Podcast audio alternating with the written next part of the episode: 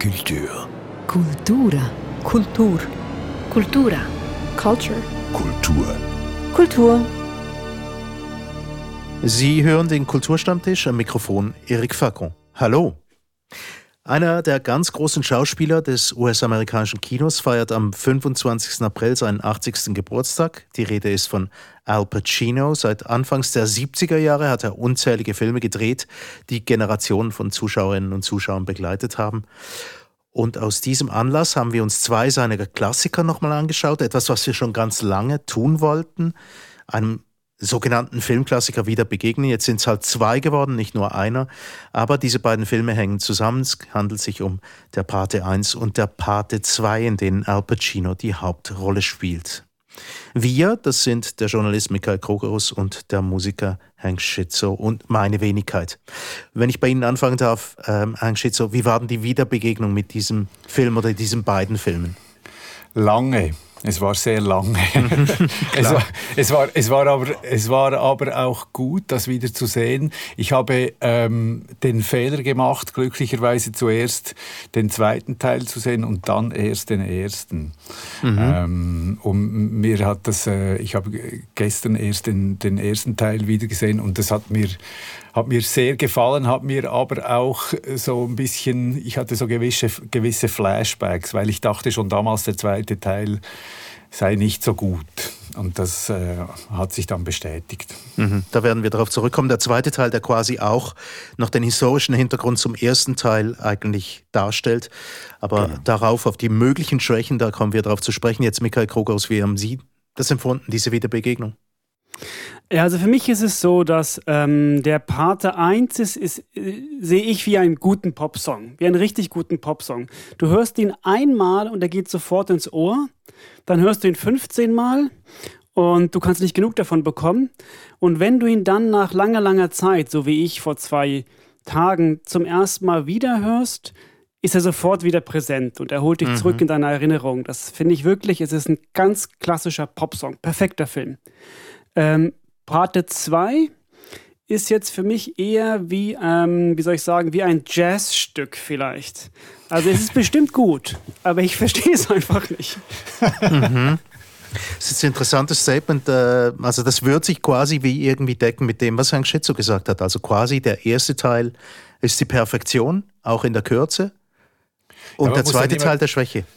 Man muss dann immer aufpassen, das ist immer dieses leidige Argument, aber das Original ist viel besser. Das, das, das nervt ja schon mal. Aber in dem Fall, Michael hat recht, es ist der, der, der erste Teil ist einfach, das ist wirklich perfekt.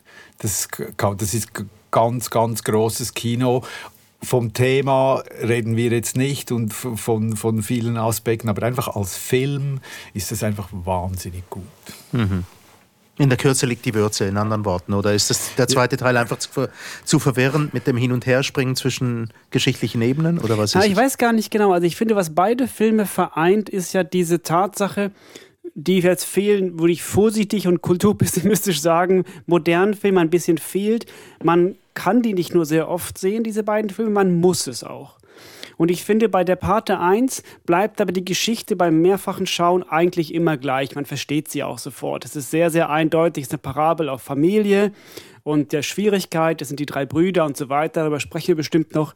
Aber bei Film 2 finde ich, die ersten fünf Mal, die du der Pate 2 schaust, ist es immer die gleiche Geschichte von äh, Michael Corleone und du schaust dem Mafiaboss dabei zu, wie sein Herz immer kälter wird und enger wird und er immer böser wird gegen seinen eigenen Willen. Wenn du aber ein sechstes Mal schaust, fällt mir plötzlich auf, du kannst auch den Film anders sehen. Du kannst ihn zum Beispiel durch die Augen sehen von Tom Hagen, dem Consigliere. Mhm. Also ein bisschen mhm. dieses gute Gewissen der Mafia, der zugleich eigentlich so der Eichmann der Mafia ist, der Verwalter des Bösen. Und du siehst plötzlich, dass der auch damit hadert obwohl er der Einzige ist, dem Corleone je vertraut. Oder du siehst es durch die Augen von Fredo, diesem unglücklichen älteren Bruder. Oder du siehst den Film durch die Augen von Kay, der Frau von Michael Corleone, die ja im Teil 1 eine eher lächerliche Nervensäge spielt. Und in Teil 2 merkst du plötzlich, dass Coppola, dieser große Macho, ihr eine ganz, ganz starke Rolle geschrieben hat. Indem er ihr sagt, sie ist eigentlich machtlos im Mafia-System, aber er gibt ihr eine kleine Waffe an die Hand und die nutzt sie. Indem mhm. sie das ungeborene männliche Kind von Al Pacino einfach abtreibt. Das ist so hart. Also er, sie zerstört diesen Michael Corleone in diesem Moment. Und das, wenn du den Film nur durch sie siehst, ist es wiederum ein ganz neuer Film. Deswegen würde ich sagen, Jazz für mich neue Sportart, aber da steckt viel, viel mehr drin. Deswegen würde ich nicht sagen, Teil 2 war schwächer. Ich finde ihn einfach anstrengender. Ja, aber es, aber es ist dann auch so 80er Jahre Jazz, der, der zum Teil durch sein, der durch, sein, zum, zu, durch seine Produktionsweise äh, beeinträchtigt wird. Also es gibt das schöne Wort artsy-fartsy im, im Englischen. Und das finde ich trifft auf den zweiten Teil zu. Die, die wollten, Coppola wollte, das merkt man mit jeder Minute, wir machen hier etwas sehr, sehr Großes und sehr Bedeutendes und das ist wahnsinnig wichtig. Und das beim ersten Teil ist das nicht so, hat meiner Meinung nach sehr viel mit Brando zu tun. Aber im, im zweiten Teil ist es dann wirklich, äh, Achtung, jetzt, jetzt die Oscar-Kandidatur ist schon auf dem Papier, bevor irgendjemand einen Set betritt. Ist ja dann auch passiert, oder? Also man muss natürlich auch in, in die Rechnung einbeziehen, dass es tatsächlich eine Fortsetzung war. Und Fortsetzungen wissen wir, die bergen, bergen so ihre, ihre Gefahren natürlich. Und der erste war schon enorm erfolgreich, sei es an der Kinokasse wie auch bei den Kritikern. Und jetzt kommt der zweite Teil und Francis Ford Coppola muss sich bewusst gewesen sein, irgendwie gilt es, das zu überbieten, oder nicht? Und es wird ja auch gewertet als eine der gelungensten Fortsetzungen überhaupt eines Kinofilms. Ja, ich glaube, es war ja einer der allerersten Filme, der im Titel den, dieses Zwei trug. Ich glaube, dass Paramount sich sehr lange dagegen gewehrt hat und dachte, das geht nicht, der braucht einen neuen Titel und Coppola war besessen drauf, Teil 2 zu machen. Und was ich spannend finde, weil wir sprechen ja eigentlich über, über Michael Corleone, also Al Pacino, mhm. das Großartige an seiner Darstellung in Teil 1 ist ja, dass er irgendwie schon so andeutet, was der in Teil 2 werden wird.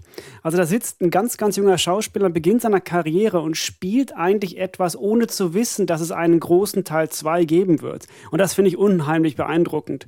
Und ich weiß nicht, ob es Absprachen gab zwischen Coppola und, und, und Pacino, aber man hat wie das Gefühl, man spürt in dem, in dem reduzierten Schauspiel von Pacino in Teil 1, das geht noch ganz viel weiter, diese Saga. Also wenn wir jetzt bei Pacino bleiben, ich habe gelesen, dass das Studio sich ja mit äh, Händen und Füßen gewehrt hat gegen ihn. Die wollten bis zu Robert Redford und äh, die, die wollten, ja wirklich, die wollten alle anderen äh, außer ihn. Warren Beatty. Ja, genau. Und, und dann kommt der zu Beginn seiner, seiner Karriere. Man merkt, dass der sein Handwerk schon damals wahnsinnig gut verstand.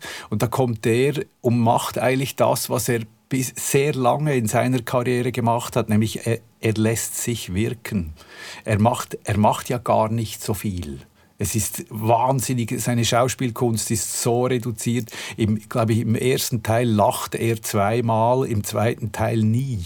Mhm. Es ist die, dieses, der, der, der, Mann, ich finde, Pacino kann einfach da sitzen und wirkt. Er kann Gefahr ausstrahlen, er kann äh, Langeweile angeödet sein, er, ganz viel, indem er einfach da sitzt. Und das, äh, ich finde das so beeindruckend. Später, jetzt in seiner Karriere sp spielt er, glaube ich, vor allem einfach sich selbst, sein, sein, seinen eigenen Mythos ein minimes Minenspiel. Ich glaube, das ist natürlich schon etwas, was auch auf die Rolle ähm, zugemessen scheint.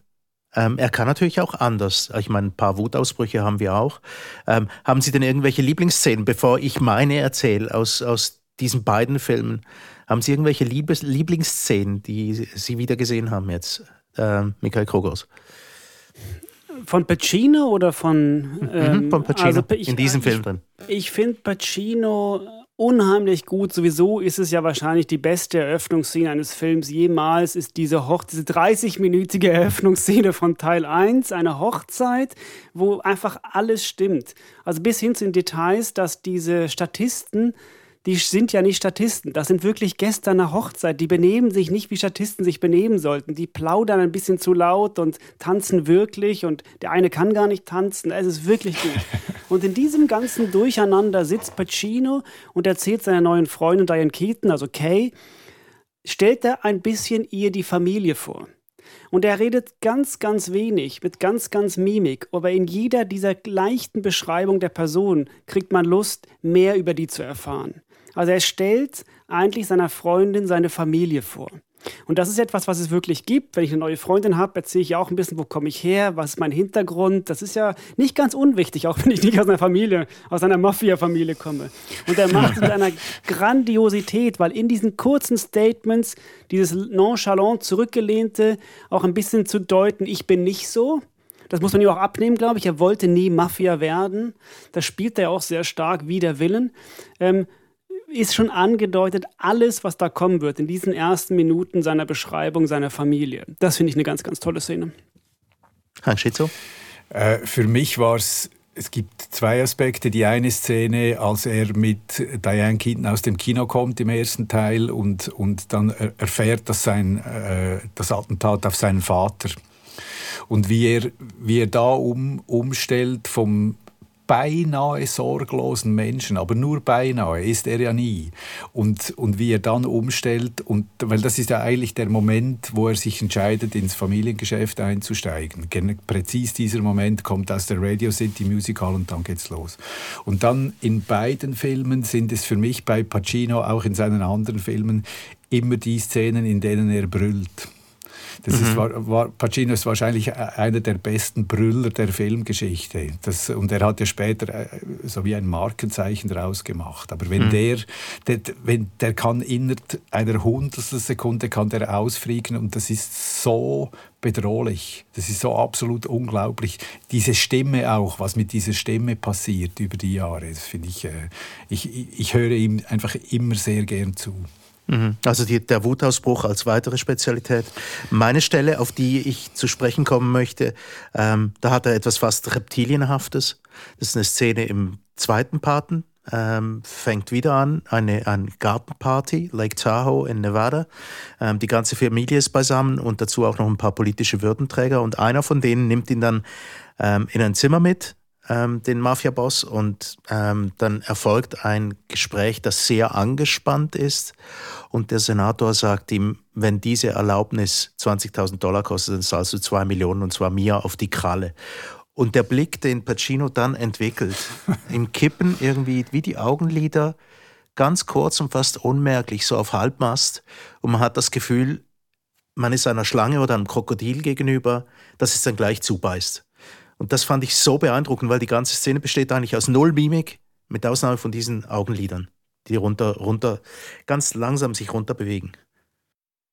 Er spielt ja auch, er, er spielt ja auch den, den Sohn seines Filmvaters, diese, hm. dieser Figur, darf man ja auch nicht vergessen.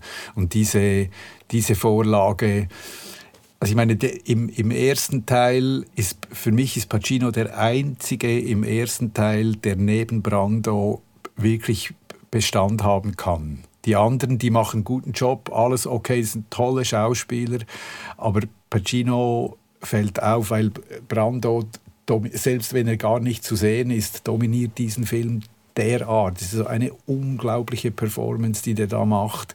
Und Pacino hat den Nerv, sein eigenes Ding zu machen, sein reduziertes und er bezieht sich auf den Vater, das merkt man. Ich weiß nicht, ob das mit Method Acting oder wie auch immer, aber diese Methode, die geht auf. Ja, es gibt ein sehr gutes Interview mit Pacino, äh, das vor wenigen Jahren geführt wurde, wo er nochmal gefragt wurde, wie war das eigentlich, gegenüber Brando zu stehen. Und dann sagte Pacino, Brando war unser Gott. Das war der größte lebende Schauspieler und ich durfte ihm gegenüberstehen und er war natürlich mein Vater. Er spricht von ihm wie mein Vater. Er hatte Vaterkomplexe über und über. Und er war ja dieser untypische Hollywood-Typ. Er war zu klein, ähm, trug ja angeblich auch Absatzschuhe, das weiß man nicht genau. Aber er hat sich die ganze Zeit zu schwach gefühlt. Und Coppola hat das ja ganz genau überlegt. Er hat gesagt, ich caste jemanden, der eigentlich zu klein ist für diese Rolle, weil er das spielen muss. Und dann erzählt ähm, Al Pacino in dem Interview, wie es diese Szene im Krankenhaus gibt, wo, Al, mhm. wo Marlon Brando im Sterben liegt oder angeschossen ist und er geht mhm. zu seinem Vater und muss nicht alleine spielen dann vor ihm. Und in der Regieanweisung hieß es, Brando wird nicht auf dem Set sein, weil der war ja eh wahrscheinlich beim yeah. Psychotherapeuten. Und dann war Al Pacino ganz erleichtert, weil er so Angst hatte zu spielen alleine. Und dann war plötzlich doch Brando da. Und Pacino ja. sagt, er wäre fast gestorben, weil er ja. alleine spielen musste vor seinem großen Vorbild. Und ähm, hat da mal ganz warme Worte gefunden für Brando, der ja offensichtlich im wahren Leben ein Arschloch war. Aber er sagte, er fühlte sich sehr unterstützt. Und Brando hat ihm das Gefühl gegeben, das, was ich kann, habe ich mir auch nur irgendwo abgeschaut. Das kannst du auch machen. Und das fand ich eine ganz, ganz, ganz schöne Szene zwischen den beiden, wenn man weiß, was dahinter hinter den Kulissen passiert ist. Ja, oder auch die, die Szene im, im, im Garten, ich weiß jetzt gar nicht mehr im. Ist es im, ist es im zweiten Teil? Im ersten. Nein, ist, im ersten ist, ist, ist, ist im ersten Teil. Dies, äh, eine der ganz wenigen Zweier-Szenen, die sie, die sie haben toll. Es hätte mich jetzt interessiert, wie viele Takes davon gegeben hat, aber man, man merkt beiden das Gegenseitige, es ist so, es ist so ein Ping-Pong und man merkt das denen an. Ja, ich glaube, die haben das gerne gemacht. Mhm. Ja, das ist eine großartige Szene auch, wo der hm. ihm einerseits erklärt, was passieren wird, seinem Sohn und dann sagt, ich trinke zu viel Wein und dann der Sohn ja. sagt, hey, das tut sie doch gut. Also, ist, weil gut er merkt, für, ist gut für dich. Ja. Weil er merkt, der Vater wird ein bisschen wärmer und weicher, was er sich immer gewünscht hat. Also mhm. Al Pacino will ein Gespräch haben mit seinem Vater nicht ein Gespräch über die Mafia. Und das ist einfach ja, eine genau. wunderbare Szene. Ja. Heute im Kulturstammtisch äh, Al Pacino, der große US-amerikanische Schauspieler, der 80 wird diese Tage. Und aus dessen Anlass, aus der Anlass dieses Geburtstages haben wir uns vorgenommen, ähm, einen alten Film von Al Pacino anzugucken, einen Filmklassiker. Wir sind gleich bei beiden gelandet, weil die zusammengehören, der Pate 1 und der Pate 2. Jedenfalls, man kann sagen, dieser Michael Corleone, ist nicht gerade die einfachste Rolle, die man hat, weil ähm, es ist doch, es, diese Filme haben ähm, das, was man damals gemacht hat, so eine quasi epische äh, Art von, von, von Länge und Breite auch und Ruhe. Und da kommt einer und die, die Mimik ist so minim. Also ich stelle mir vor, das ist noch recht schwierig, sich da als, als Hauptrolle, also in diese Hauptrolle reinzufinden. Muss natürlich für, für ihn äh, ein, ein Traum gewesen sein, eine Traumaufgabe. Und sicher auch, äh, was Michael vorher gesagt hat, schon nur wegen Brando, ähm, wahnsinnig, wahnsinnig aufregend. Aber das, das war sein Durchbruch. Das, war, das ist seine Corleone-Darstellung im Gegensatz zu De Niros im zweiten Teil und, und, und. Aber seine, seine Darstellung das ist wie die, die, die Vorgabe, die, die, die Blaupause für alles, was 40, 50 Jahre nachher äh, kam, bis hin zu allen TV-Serien und, und, und.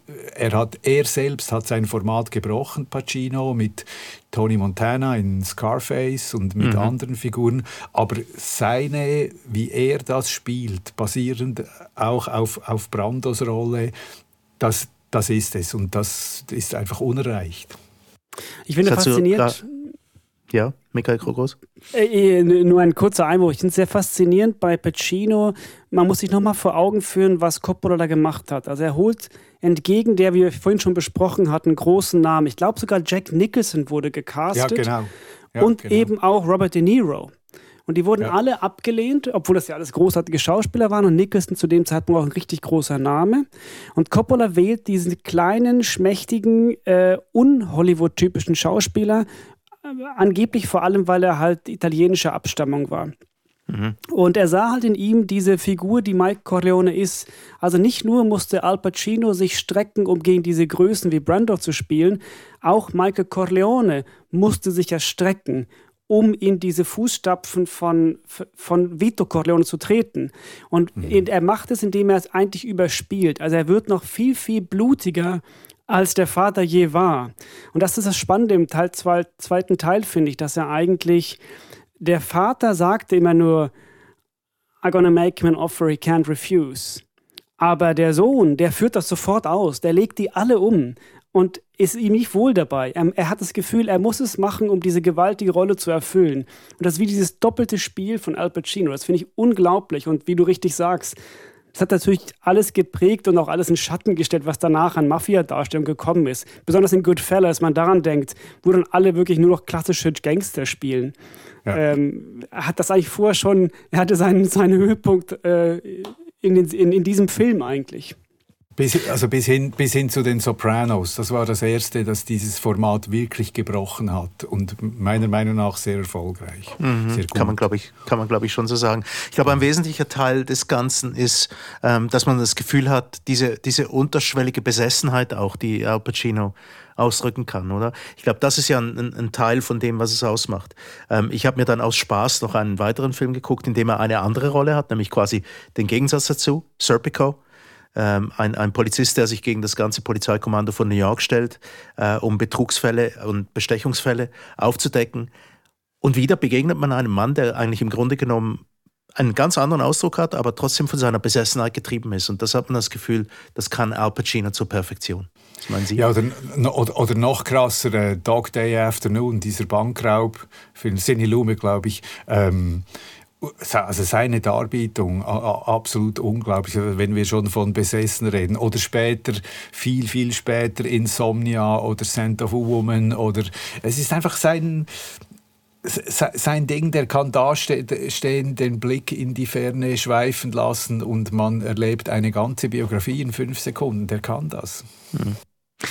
Trotzdem noch etwas zum Casting. Eine gewisse Logik hat es ja auch. Gut, De Niro ist auch italienischer Abstammung, aber äh, man hat einfach das Gefühl, dass dieser Al Pacino, dessen Vater übrigens, äh, kleine Anekdote am Rande, aus dem Dorf Corleone in Sizilien kam und genau. spielt jetzt Michael Corleone, den Mafia-Boss, ähm, finde ich, finde ich, ähm, irgendwie hat das auch eine gewisse Logik, weil ähm, wenn man dem mal begegnet ist, und das bin ich mal im richtigen Leben tatsächlich, so einer, so einer mm, italienisch-amerikanischen Familie aus Chicago, mehr wollen wir jetzt dazu nicht sagen, aber ich bin dem mal begegnet und das kommt vom, irgendwie hat man das Gefühl, das erinnert mich wahnsinnig stark an das, was ich dort erlebt habe. So wirklich äh, italienische Familie beim Mittagessen, wie man sich das vorstellen kann vor 100 Jahren in Italien.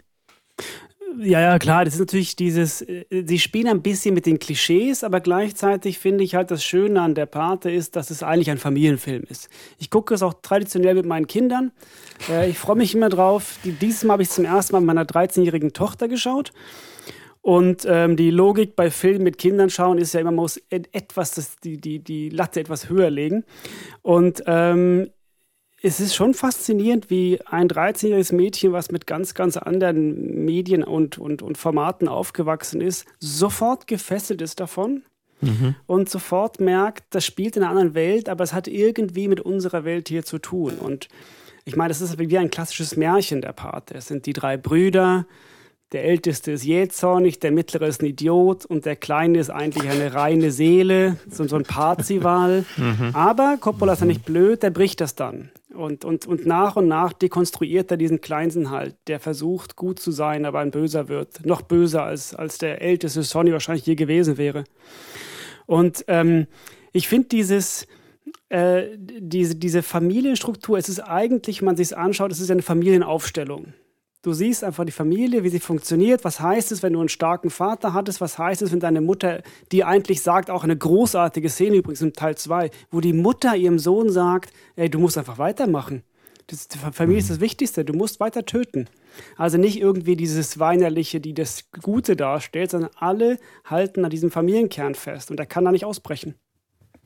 Was ich, was ich in, in beiden Filmen, was mich manchmal etwas irritiert, ist die, die Rolle, die Sizilien spielt. Also kaum sind die, äh, äh, Michael geht dann im, im, im ersten Teil, muss er ja ins Exil nach diesem Mord an Solozzo und dann muss er sich verstecken und dann geht er mit seinen zwei Bodyguards äh, in ein anderes Dorf und so und diese Szenen, das ist mir dann etwas zu zu möbliert, etwas mhm. zu steif, etwas zu Achtung. Jetzt Sizilien, wir Amerikaner kommen jetzt dorthin und haben wahnsinnige Ehrfurcht vor dem alten Land und so. Ach ja. Äh, und es ist auch ein bisschen eine Postkarte von Sizilien, sind wir ehrlich. Ja, sch ja schwer. Und im, im zweiten Teil mit den Rückblenden bis zum, bis zum Mord, den Vito am, am Mörder seines Vaters begeht.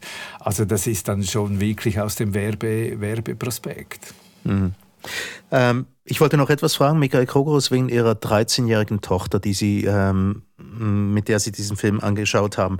Ähm, ich habe es vorhin gesagt, großes episches Kino, das ist wie Eintauchen in eine Welt. Man hat das Gefühl eben, ähm, ja, das, das sind so Kinofilme, die es heutzutage eher schwer haben, auch weil sie sich Zeit lassen. Ähm, trotz viel Action, eigentlich wenig Action. Ähm, hat sie darauf auch angesprochen, auf dieses, genau auf diesen Moment, diese quasi Langsamkeit, wenn man so will.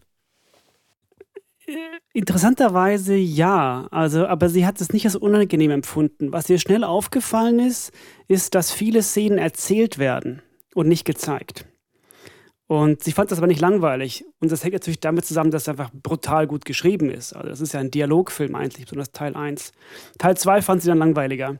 Aber ich glaube aus dem besprochenen Jazz-Problem, da, ähm, mhm. das war ein bisschen über, überkandidelt. Andererseits fand sie Teil 2 schön, weil es durch sehr, sehr gute Kostüme sind. Und das ist so äh, nachempfunden in einer Zeit, was offensichtlich das modaffine Gehirn einer 13-Jährigen merkt, das sieht eigentlich cool aus. ähm, ja, tut's ja auch. Also da, ja. da gibt es ja gar keine Frage, oder? Also ich meine, die ganzen Interieurs, äh, wo die Leute wohnen, inklusive Sizilien der Postkarte, ähm, ist ja schon sehr aufregend. Jetzt ähm, ein, von, von einem haben wir schon gesprochen, gleiche Generation Schauspieler, ähm, kommt auch vor, Parte 2, Robert De Niro betritt, betritt äh, irgendwie die, äh, die Szenerie. Ähm, ist auch noch interessant, weil diese beiden, die verbindet ja auch einiges und die Filmgeschichte will es so, dass auch ganz neuerdings noch mit einem weiteren, Martin Scorsese, ähm, ebenfalls ein Italo-Amerikaner, dass man sich wiederfindet, auch, auch da. Ähm, Gibt es da irgendeinen Vergleich zwischen den beiden? Was würden Sie sagen? Also man hat den Robert De Niro nicht genommen, aber dann für Parte 2 als Vater von äh, Michael Corleone in der, in der ähm, Rückblende ist er dann trotzdem da ich finde es einfach schön, hat, hat jemand die Geistesgegenwart, diese zwei Menschen im selben Film auftreten zu lassen. Also das, äh, abgesehen von Scorsese jetzt im Neuesten, das wäre nicht nötig gewesen. Aber, aber äh, ich, ich, beide sind für mich einfach Favoriten aus sehr unterschiedlichen Gründen. De Niro, De Niro ist auch so einer Walter Matthau hat mal gesagt, er spielte in einem Film einen Chirurgen und man fragte ihn, ob das schwierig sei. Und er hat gesagt, die Leute wollen im Kino nicht einen Chirurgen sehen, sie wollen Walter Matthau als Chirurgen verkleidet sehen. Und mhm. das geht mir manchmal bei, bei De Niro auch so. Egal, der kann in der, in der miesesten Komödie mitspielen. Wenn er da ist, ist es trotzdem gut. Und äh, ja, das beide haben andere Enden vom, vom Spektrum, De Niro und, und Pacino, und sie passen wahnsinnig gut zueinander. Ja, ich fand es auch sehr faszinierend. Ich hatte lustigerweise vergessen, dass Robert De Niro in der Parte 2 ähm, Vito Corleone spielt. Und natürlich ungl also unglaublich junger Schauspieler, ja. aber er ist Robert De Niro. Und wie du sagst, er hat auch in allen seinen Rollen später, auch in Meet the Parents, er war einfach Robert De Niro. Ja. Es ist ja. immer der gleiche Gesichtsausdruck, auch Cape 4, alles war da schon angelegt. Und ich habe wie das Gefühl, ich finde ihn großartig, aber es ist auch ein, ein, ein Ausdrucksschauspieler. Es ist eine bestimmte Art von, von Schauspiel. Ähm, ich finde die beiden gegenübergestellt, sieht man es ja nochmal, ich glaube, in Heat war dann genau. im Film in den 90er mhm, von Michael ja. Mann, wo sie gegenüber, sich gegenüberstanden, was übrigens auch ein toller Film ist. Und es ist, wie du sagst, sehr geistesgegenwärtig, solche Talente zu erkennen und sofort mit großen Rollen zu besetzen.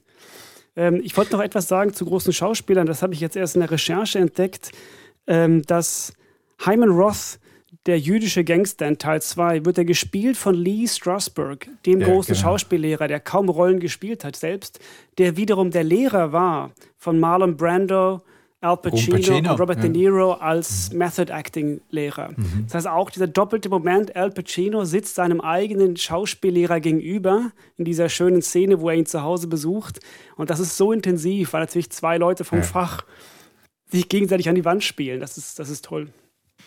Ähm, wir haben es schon ganz kurz angesprochen, die Irishman. Wir tauchen in ein ähnliches Milieu ein, nur dieses Mal haben wir Al Pacino als ähm, Führer einer Gewerkschaft, eine historische Figur. Und er hat seinen Konziliere, der dieses Mal äh, ein irischer Auftragskiller ist, und das ist Robert De Niro. Ähm, Herrn Schitzo, aus Ihren Worten entnehme ich, dass Ihnen das Ganze nicht so gefallen hat, trotz, trotz diesen beiden tollen Schauspielern vis-à-vis. -vis. Äh, ja, ich, ich finde äh, diesen Irishman, äh, das ist so ein Abzieh, Abziehbild von, äh, von einem Film. Das ist, ähm, ich finde, ich finde das sehr fake. Äh, die, die digitale Bearbeitung nervt mich. Ich, Scorsese wollte einfach ein, ein Epos machen, der hat äh, über Boardwalk Empire bis zu Sopranos, da, da floss alles irgendwie rein. Pacino ist grandios als Jimmy mhm. Hoffa. Grandios. Es gibt eine Ansprache vor den Teamsters, wie der, wie, das ist einfach absolut unglaublich. Eben, der kann ja machen, was er will. Auch De Niro im Altersheim, wenn er mit seiner Sauerstoffmaschine da sitzt und, und erzählt oder auch seine Stimme, toll. Der, der Film, das finde ich, äh, find ich beelendend, dass jemand, der so gute Sachen gemacht hat, einen solchen Abklatsch von, von, äh, von einem Film macht. Michael Kroghaus? Ja, also ich dachte auch, das, ich habe gelesen, dass Scorsese ursprünglich vorgesehen war als Regisseur von der Pate. Und oh dann dachte ich, wie wäre das wohl geworden? Und dann habe ich mit Schaudern festgestellt, wahrscheinlich so wie The Irishman. ja. Also ich finde The Irishman etwas vom Schrecklichsten, nämlich es ist ja, Nostalgie ist was sehr Schönes, aber Nostalgie ist nur schön, wenn man sich an früher erinnern will. Schrecklich ist es, wenn du das früher wiederholen willst. Genau. Das ist ja dieser Fehler, den viele mittelalte Männer machen, dass sie denken, sie werden jünger, wenn sie jüngere Frauen vögeln.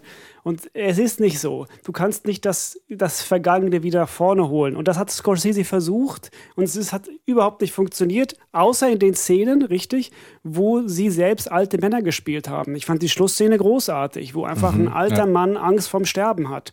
That's it. Das ist, die, das ist dann die Rolle von De Niro. Das fand ich gut. Aber dieser Versuch, nochmal wie früher zu sein, besonders auch diese historisierten Sachen, wo ein alter Mann dann jemanden verprügeln muss, äh, das, war, das fand ich überhaupt nicht gut. Auch schade für die Schauspieler, ehrlich gesagt. Mhm. Genau. Aber die beiden Szenen, aber die beiden Herren zusammen, also ähm, es gibt ja Szenen, an denen sie mhm. ganz offensichtlich sogar im gleichen Raum waren und nicht in getrennten. Wenn man mhm. sich ja mal ab und zu mal fragt, treffen sie jetzt dann wirklich noch aufeinander, die beiden? Und dann gibt es Szenen, wo es offensichtlich ist, sie sind gemeinsam da. Ja, das, das gefällt denen, das merkt man, das merkte man ja auch schon in, in Heat. Ist natürlich auch schön, beide kommen mit ihrem ganzen Nimbus in, in, in den Raum, das wissen die doch, das amüsiert die wahrscheinlich auch. Ihre Agenten drehen durch in den Büros und so und ihre Manager und dann machen die einfach ihren Job zusammen und den machen sie immer gut. Die genießen das. Das war es schon fast zu Al Pacino zu seinem 80. Geburtstag. Wir haben jetzt Parte 1 und Parte 2. Äh, Michael Krogos, Sie scheinen noch etwas anführen zu wollen. Ich wollte nur kurz was fragen, weil Hank Schitzo, du bist mhm. ja selbst Musiker. Und was ich mich wirklich gefragt habe beim Zuhören, kannst du äh, das für mich runterbrechen, wirklich Takt mhm. für Takt? Was ist eigentlich dieses unglaublich Unwiderstehliche von der äh, Hauptmelodie von der Parte? Warum ist das so gut? Das kann ich dir nicht so erklären. Meine, es hat mal ein gescheiter Mensch gesagt, wir haben alle dieselben Töne zur Verfügung. Man muss sie nur in der richtigen Reihenfolge präsentieren und in den richtigen Abständen. Nein, Nino Rota, was, was, was will man überhaupt noch sagen? Also das geht ja bis weit, weit, weit, weit zurück zu, zu den Fellini-Themen.